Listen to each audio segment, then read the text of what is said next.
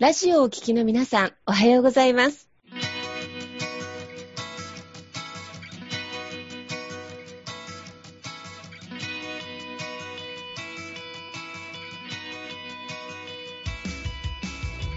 FM 那覇より毎週日曜日9時30分からお届けしております坂本典彦のラジオ経営塾が今日も始まりましたこの番組は20年間で1万人の起業家経営者を指導してきた坂本典彦先生があなたの経営に役立つヒントや最新の情報をお届けする番組です。坂本典彦のラジオ経営塾。今日も最後までお楽しみください。今日も始まりました。坂本典彦のラジオ経営塾。パーソナリティは私、根葉智美がご一緒させていただきます。では、坂本先生、本日もよろしくお願いいたします。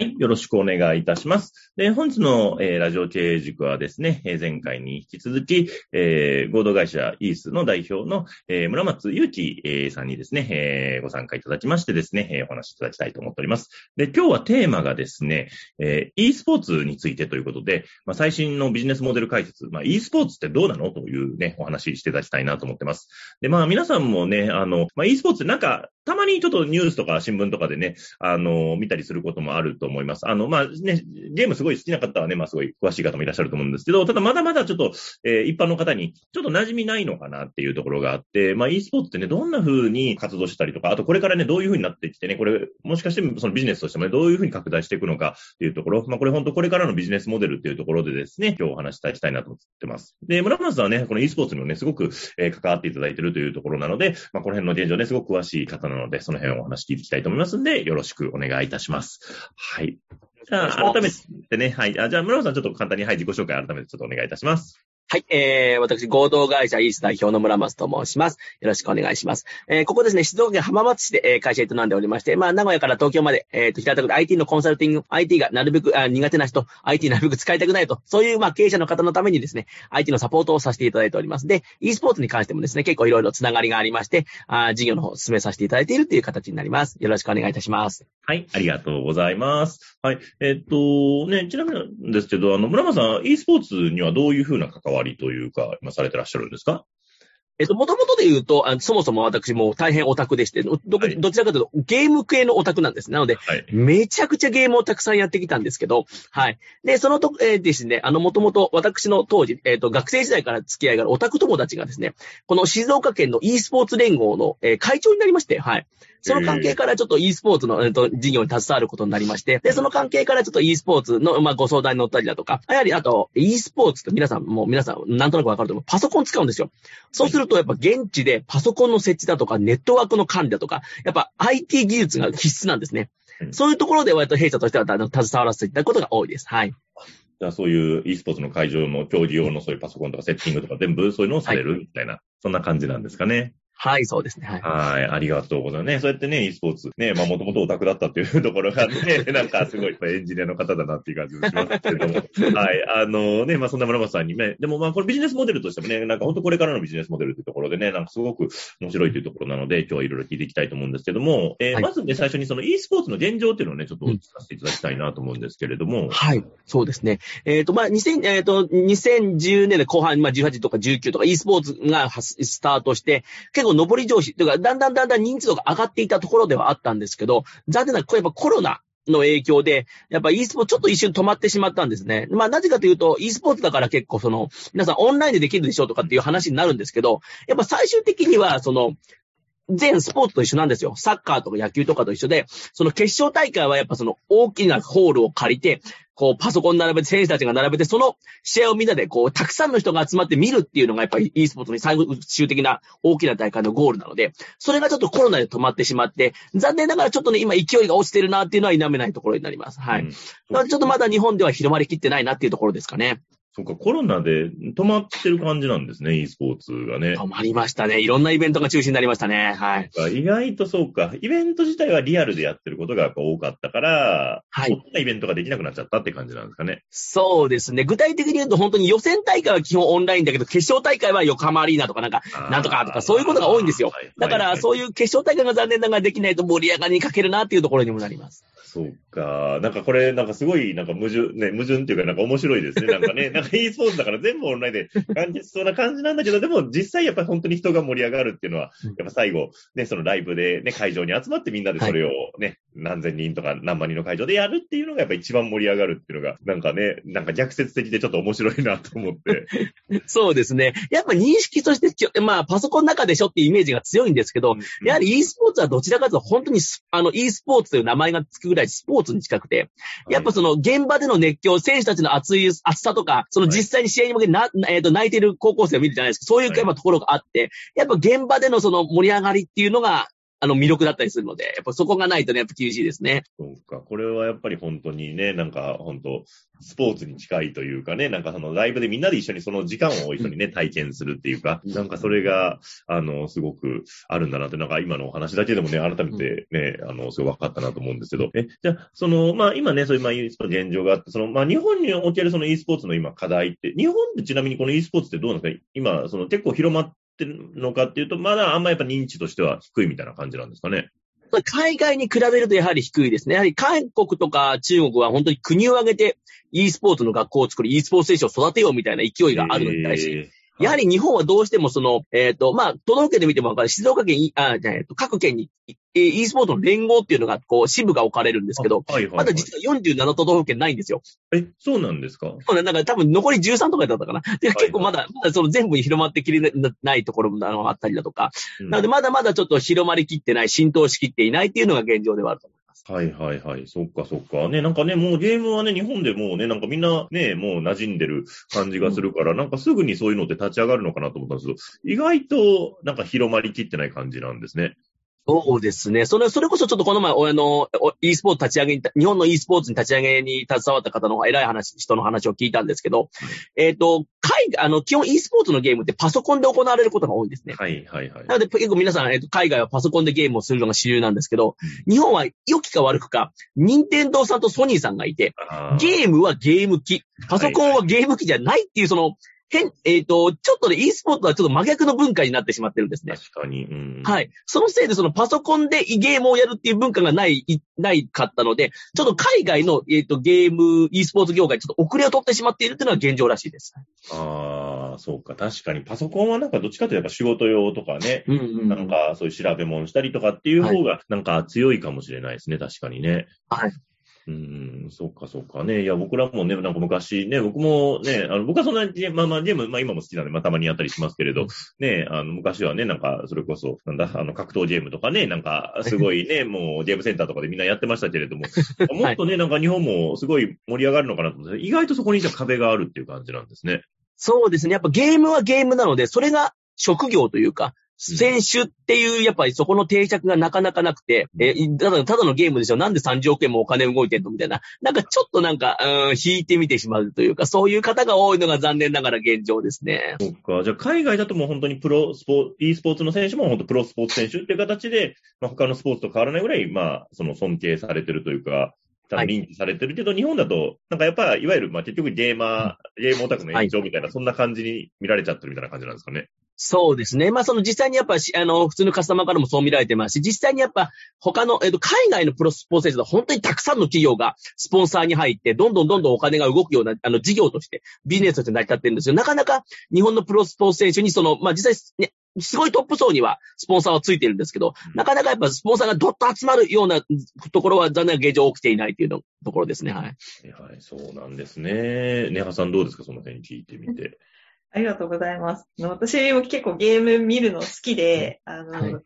実況も見る、見たりするんですよ、YouTube とかで。で、あの、すごい気持ちが分かって、なんか日本ってやっぱゲーム大国だからこそなのかなっていう印象がすごい強いですね。ゲームはゲームってさっきおっしゃってたのが本当そうで、やっぱ子供の頃っていつまでゲームしてるのって怒られるのが当たり前というか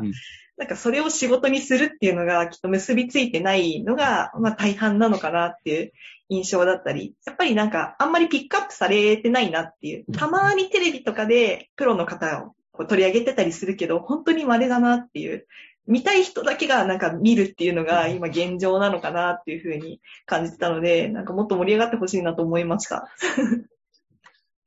ねえ、なんか本当にね、もっとね、なんか盛り上がる要素ありそうなんだけど、やっぱね、海外ね、韓国とか中国とね、その国挙げてもうね、なんか選手育成とかもされてるっていう、いやもう本当にオリンピックとかと同じレベルになってきてるっていう感じですよね。そうですね、はい。うんね、いやー、すごいね、そういう、ね、でもまあそういう中で、まあこの、なんか e スポーツのこの将来性にちょっとについてね、いろいろお話しいただきたいなと思うんですけども、まあ多分そのビジネス的にもそのね、儲かる、まあ選手としてもやる、ね、儲かるのか、ね、まあ企業としてもね、関わることで儲かるとかなのか、どうなんですかね、この e スポーツの業界って将来的にどういうふうになっていくっていう風な感じなんでしょうか？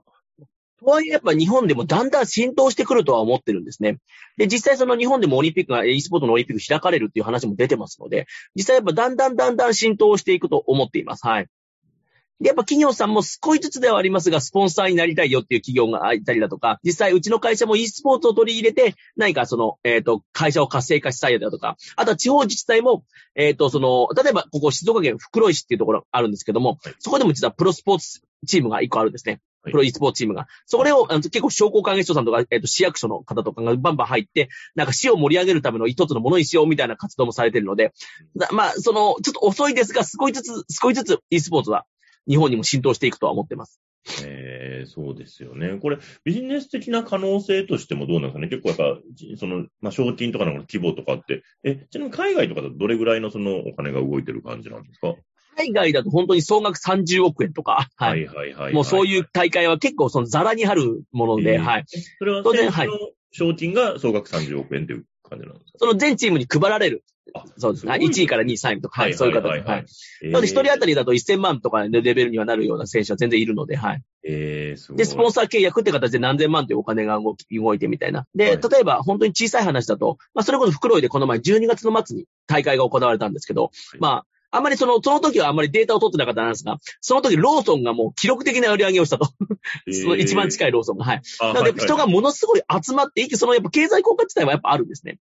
小さいところで見ても、はい。なのでやっぱ地方活性とかに使われていくっていうところもあると思います。ああ、そうか。じゃあ、あの、地方で大会するって言っても結構、そういう、結構人が集まるっていう可能性は結構あるっていう感じなんですかね。ありますね、はい。いやね、今ね、その地方活性化でね、いろいろイベントとかもありますけど、うん、なかなかね、やっぱ人を集めるイベントってやっぱり企画するの大変だったりね、うん、あの企画してもあまり当たらなかったりとかってありますけど、うん、そうか、そういう意味でもじゃあすごい可能性のある分野っていうところですかね。そうですね。あとはその、実際やっぱここ最近流行りというか、ライブ配信、生配信っていうのもあると思うんですけど、その時の、えー、袋の12月の大会では、本当地方の、えー、小さい、えー、ところでありましたが、えっ、ー、と、同時接続数3000人とか、が普通にみ、あの、実際に見て生配信でこう、ライブ、あの、ライブ配信していたので、はい、やはりその、いろんなところでピックアップされて、いろんな、まあ、世界中から見てもらえるコンテンツにはできると思ってます。うん。いやー、すごいな。やっぱね、そういうね、なんか地域活性とかにね、つながっていくっていうところで、でいけるとすごくいいなと思うんですえ、今これ e スポーツ、その関わってる、ビジネス、その、関わってる方もまだそんなに多くはないみたいな感じなんですか？まだそうですね、その多くの方が e スポーツってどんな事業なんだ、どう関わればいいのかがなんとなく分かっていない人の方の方がやはり多いので、はい、なかなかそこが浸透し、あの、要は活発的に動いてる方がいる地域ならいいんですけど、そうじゃないところはなかなか e スポーツってなんだよみたいな、そういうところの空気が多いとは思いますね。はい。そうですよね。多分ね、これ聞いてくれてる方でもね、なんか、ね、個人でも関わりたいという方もいらっしゃるでしょうし、うん、まあ、経営者としてね、はい、会社としても関わりたいみたいな方もいらっしゃると思うんですけど、どういう関わり方というか、はい、があるのかなと思うんですけれど、はい。すごくシンプルな例で言うと、あの、それこそ、えー、その、袋井の e スポーツチームには、えっ、ー、と、クラウンメロンっていう袋井の実は名産のメロンの、メロンの、すごく有名な会社さんがこう、はい、なんだ、えっ、ー、と、スポンサーでついてるんですけど、はい。それこそですね、優勝チームにはね、賞金なら、あの、あれで、各選手一人ずつに超高級メロンが配られました。すごい。そう、なんかそういう形でも、はい、なんかいろいろ関わりはある。なので、まあ、どんな関わり方もできるんだと思います。はい、意外と。そっか、そっか。じゃあ、まだまだじゃあそういうスポンサー的な感じで関わるっていうのもあるし、まあ事業として取り組むみたいな感じもあるみたいな、はい、そんな感じなんですかね。そうで、一番わかりやすいのはやはりスポンサーですけども、やはりその、えっ、ー、と、一番、ものすごく早いのは、社内でその e スポーツのイベント、のゲーム大会をするっていう社内リクレーションで、人入れるところもありますし、はい。で、実際その、あ、静岡県のジュビロ岩田さん、あ、ジュビロ岩田さんっていう、その、まあ、サッカーチームがあると思うんですけど、まあ、ねうん、まあ、その、ヤマハさんが、え e スポーツの一つ部署を設けたり、その部活として設けたりだとか、一応そういう取り組みもしてます。はい。すごい。もう会社の部活みたいな感じでもあったりするんですね。そうですね。部活ですね、完全に。はい。えー、すごいなぁね、なんかでもそういう形でね、多分 e スポーツね、なんか、まあね、認知がね、高まってくればね、関わりたい企業さんもいますし、え、あと選手の方は、どうやってその、そのプロになっていくみたいな感じなんですか？プロになるには、はい。まずはね、上手くないと話にならないですね。はい。はいはいはいこればっかりはそうですね。で、はい上手くなっていくと、そのだんだんだんだんその、各、まあ、社会人団体とか、そういうその企業さんからオファーをいただいて、プロチーム持ってるようなとこオファーをいただいて入ることができたりだとか、い一応そういうような形になります。なので、まあ、やっぱどのゲームも大体ランキング戦なので、e スポーツを扱っているとか、はいはいやはりそのランキング上に食い込むだとか、すごいスコアを出すとか、まあ、そういうところをまずやっていけば、選手にはなれるかなというところなんです。そうなんですね。あ、でそれはもう普通にオンラインでもうゲームやってっていう形まずはゲームを、はい、そうですね。そっか、そっか、すごいなえ、ちなみに今どういうゲームがなんかそのプロ e スポーツの中では、なんかメジャーというか、あるんですか？はい。はい。ゲームのタイトルはすごくたくさんあるので一概にはいないんですけど、わかりやすいところで言うと、FIFA っていうそのサッカーゲームがあるんですね。はいはいはいはい。はい、サッカーゲームとか、あとは FPS と呼ばれる、こう、順域戦をこうやるような、チーム対チームで戦うようなもの。まあ、このあたりが今一番人気ですね。はい。はいはいはいはい。ねえ、その辺のゲームね、なんか僕もね、サッカーゲームは昔やってましたけど、ね、でもね、友達ともやったりとかもね、うんまあしたりもしてましたけど、い、やーでもそれがね、なんか本当に、まあそういう形で、なんか、極めた人たち本当に、まあプレイがすごいというかね、すごい面白いですもんね。実際やっぱヨーロッパではそのプロサッカーチームがプロの e スポーツチームを持ってるみたいなところが結構ヨーロッパのあのクラブサッカーチームは多いんですよ。はいはいはい、はい。だから最終的に今日本も東京ビル、東京ビルディさんかな？とか、まあ何チームかは持ってるので、そういうのがもうポピュラーになって、まあそのチーム持ってること自体がこうどんどん皆さんに知れ渡っていけばどんどん盛り上がってくるとは思うんですけどもね。はい。はいはい、そうかそうか。じゃあまあ普通のスポーツチームがもう、その、ね、多角化の一個としても e スポーツをもう取り入れてってるっていう、そんな感じなんですかね？そうですね。はい。ね。え、いやー、すごいな。でもね、これからも、いや、すごい、ね、やりたい人もいるでしょうしね、なんか、いや、イベントとしてもすごく面白いなと思いますけど、ネハさんいかがですか今お話聞いてて。いやー、聞いててすごい楽しいというか、私もなんか、やっぱ FPS 系とかって自分じゃやっぱできないんですよ。うん。うまくできないけど、そのプロの人たちの立ち回りとか、動き方って、うわ、かっこいいみたいな、あのなんか高揚感とかって、やっぱりなんかそれこそ、あのね、さっき言ってた全国大会とか、あと会場でそれをみんなが一緒に、この瞬間を楽しめるみたいなライブ感って、なんかほんとその場じゃないとできないワクワクっていうのがあるから、なんかそこを、私もなんかいつか行きたいなって思ってて、なかなか行けてないでコロナになっちゃって、みたいな感じだったので、なんかね、その辺私も行きたいなって思ったし、もっと盛り上がってもらいたいし、なんか私みたいな初心者でも、なんか初めてでもなんか参加していいよみたいな場所がもっと増えたらいいなと思いましたなるほ。どね。うん。うんね、その辺はいかがですか？そういう初心者への門徒っていうところではいかがですか、そうですね。やっぱ東京とかであればまだもう e スポーツカフェみたいな、うんなんか e スポーツを楽しむ施設って結構できてるんですけど、残念ながら地方にそういうのが、えっ、と、少ない。全然ないので、なんかそういうのがね、全国的に拠点としてできていけば、もっとそういうその一般的なユーザー、あの初心者とか、まあライトユーザーも全然参戦できるのがあれば、もっともっと盛り上がると思います。はい。ねえ、ネハさんはね、意外にこう見えてオタクですからね、なんかね。あ、じゃあ、う馬がと思います。え、その FPS 系のゲームとかネハさんするんですか？そういう重力あの、何回かやったことあるんですけど、はいはい難しいんですよね、すごく。はい、はい。難しいしいし、多分ここも、あの、コミュニケーション必要になってくるじゃないですか。はいだか。らそこも相まってね、なかなかね、難しいですね。うん、奥が深いなと思いましたそ。っか。でも、見、見るのは好きみたいな感じなんですか？見るのは好きです。自分ができないことやっぱやってくれるので、はいあ、そうか、こう、えこんな動きできるの？とか、その知識量すごいなとか、はい、はい、はい。そういう感じで見てます。ああ、じゃあそれはゲーム実況とかを見てみたいな感じなんあそうすです、そうです。ああね、すごい。まあね、やっぱそういうね、なんかライトな層もね、やっぱりね、もう数はなんかいっぱいいそうな感じしますもんね。なんかそこがね、もっとね、ライブにね、足を、会場に足を運ばれるみたいなね、とか集まれるみたいな場所がもっと作れると、やっぱすごく楽しくなってくるって感じはしますよね。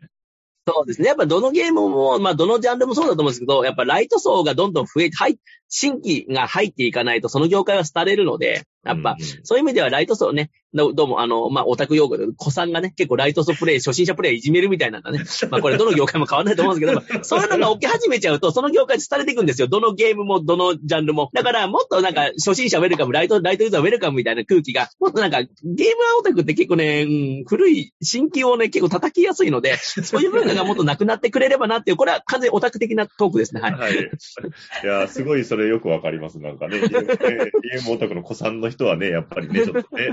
ありますよね、なんか。わからないでもないですけど、やっぱ新規ユーザー還元していかないと、自分たちがやってるゲームのためにも、はい。いやー、なんかすごいわかる。あの、ちょっとあれかもしれない。昔ね、ストリートファイターとかのね、対戦ゲームでね、なんかもう超強い人がね、になんか瞬殺されるみたいなね、もう100円がもう何 何秒かでなくなるみたいな感じの体験があったなと思って、まあそれと一緒だなと思って。いや、格ゲーのが一番露骨だと思います、そういう意味では。瞬殺、本当にわからないとね、私知らないと瞬殺されますから。そうですよね。いやー、そうなんですね。でもね、そんな、いや、でもなんか e スポーツね、じゃあ、村間さん的にはやっぱまあこれからどんどんどんどんやっぱビジネスとしてもまだ、あの、やっぱり拡大のうちはどんどんあるっていう感じなんですかね？そうですね。はい。もうビジネスとしてもどんどん、えっ、ー、と、いろんな各地で大会が行われるようになるらしょうし、まあ、いろんなゲームでその日本にもどんどん入ってくると思います。その、で、分野で私もあの e スポーツのイベントに携わらせていただいているので、なんか e スポーツ事業に絡みたいよって方も、選手だけじゃないんですよ。当然あの、プロ野球チームが選手だけじゃなくて、トレーナーとかコーチとかいろんな役職があるように、e スポーツという事業に関しても、それこそ私のように、その、現場の IT のサポートをしてトラブル集出したりとかっていういろんな仕事があるので、なんか e スポーツ事業に携わりたい方ね、まあどんどんどんどん e スポーツに興味持って、どんどん e スポーツ、その e スポーツに関わりかかる人が増えてくるのはまた楽しいなと思ってます。はい。そうですよね。そうか、ビジネスとしてもやっぱり e スポーツに関わる、まあ、周辺のね、あの、お仕事っていうところも、じゃあ、市場としてももっと広がっていくっていう、そんな感じなんですかね。はい、そうですね。うん、ね。いや、ほんとね、この日本の e スポーツ業界っていうのがね、あの、なかなかどうしてもね、あの、まだね、まだまだとっつきにくい方で、あと、そのね、経営者の方とかだとね、全然わかんない方もいらっしゃると思うんですけど、まあ僕もね、もうね、子供の時からね、ファミコンとかあった世代ですから、はい、ね、なんかもうゲームには、まあ、馴染みがありますし、ね、なんかそれが、まあ本当地域活性とかね、なんか、やっぱそのリアルにつながるっていうのがなんかすごい面白いなと思いました。なんか、うん、そう、うん。なんか e スポーツね、やっぱパソコンのゲームっていうと、なんかネットだけで完結しちゃうのかなと思うんですけど、いや、実はその地域に人が集まるっていうところ、ここがやっぱりすごい魅力だなと思って、うん。単なるゲームじゃないんだなっていうところ。うん。ね、なんか人を巻き込むっていうところがあるんだなってすごい思いました。そう。やっぱ単なるゲームじゃない、これはスポーツなんだよっていうのが、もう本当に、はい、日本中に浸透してほしいですね。うん、ねぜひね、なんかそういったところをね、あの、ぜひ見れたらなと思います。はい。あの、村松さんにね、もしなんかそういうのをね、なんか聞いてみたいとかね、問い合わせしたいっていう場合、あの、どういった形で、はい、ご連絡すればよろしいでしょうか。はい。はい、ありがとうございます。な e スポーツっていう単語は興味があるけど、なかなか聞いたことない方って本当に多いんですよ。まあそういうことで、ね、ぜひあの、私な、あの、おつなぎいただければ基本的に私お話できます。えっ、ー、と、まあ Facebook や Twitter もやっております。あと、また、あの、ホームページ合同会社イースト検索していただければ出ますので、まあ、あの、私にご連絡いただければ、よ、えっ、ー、と、よろしくお話しさせていただきますので、お願いいたします。はいね、ありがとうございました。えー、ネハさんいかがでしたか？e スポーツについて。いや、すごい楽しかったです。やっぱなんか e スポーツってね、なんか一概にこう、こういうものだよって説明なかなか人にするのって難しかったりするんですけど、やっぱりなんかもっと盛り上がって認知度上がってくれたら、あれ見た？とか、みんなと話したらいいなって思ったので、なんかそういう未来がね、それこそ10年後、20年後につながっていったら、なんか夢があるなと思って聞いてました。とっても楽しかったです。はいね、ここにも一人ね、ゲームオタクがね、ライト層のオタクがいましたから、ね、ぜひぜひ、こういった人がね、なんかまたね、そのイベントに足を運べるようなね、環境になってくればなと思いますね。はい、それではね、今日も楽しいお話ありがとうございました。どうもありがとうございました。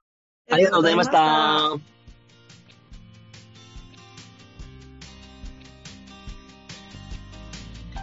この番組では、企業や経営についてのご質問を募集しております。こんなことで悩んでいます。こんな場合はどうしたらいいの？などなどご質問がありましたら、ぜひ番組宛に送ってくださいね。はい、えー、質問の宛先は立志財団のホームページよりお問い合わせの欄からご質問ください。えその時には、ラジオ経営塾についてとお書きください。また、ツイッターでも質問を受け付けております。ハッシュタグ、ラジオ経営塾をつけて投稿してくださいね。この番組は沖縄の起業家や経営者のビジネスの成功に役立つ内容をご紹介しております。また来週日曜日9時30分よりラジオ経営塾でお会いしましょう。皆様楽しい日曜日をお過ごしください。